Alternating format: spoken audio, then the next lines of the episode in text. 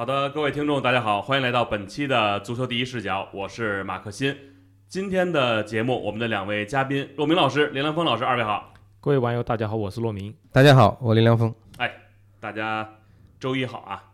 呃，今天这期节目呢是一个付费的节目，然后呢还得做一个预告啊，就之前一直跟大家说过，说咱们要做一个线下版的足球第一视角。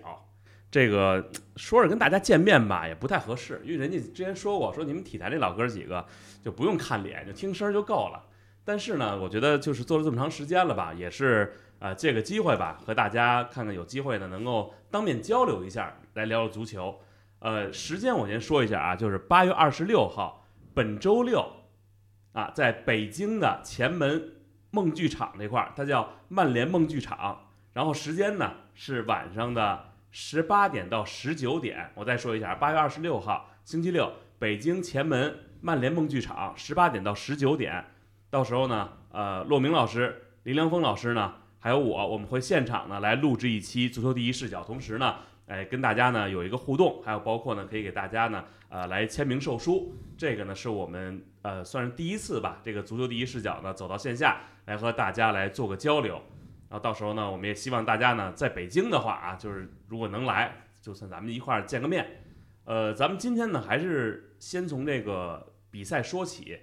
嗯，德甲联赛吧，我觉得因为它是就周五晚上、周六凌晨先打的嘛，所以我们先聊这一场，就是拜仁在客场呃四比零击败了不莱梅。那这场比赛里边呢，凯恩呢是迎来了自己的德甲的首次亮相，呃，总共呢应该是出场了八十四分钟，呃，一个进球，一次助攻，同时呢，呃，完成了全队最多的六次射门。我想问问二位啊，这是不是拜仁现在期待的这个大英帝星，真的在这个拜仁可以发光发热了？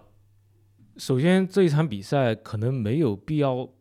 作为一个太有参考价值的比赛，因为布莱梅的状态特别糟糕，从上赛季的最后阶段一直到现在，他根本就没有办法与拜仁的德超杯对手莱比锡相比，所以不能因为这一场比赛四比零就突然转变调子，说哎呀拜仁找到了感觉，其实其实只是对手不同而已。但是凯恩这一场比赛。完全体现出了他的价值。你像他的，呃，是第一个球是他传的，对吧？第二个球是他进的，而第一个球传他是根本没有在脚下做任何停顿，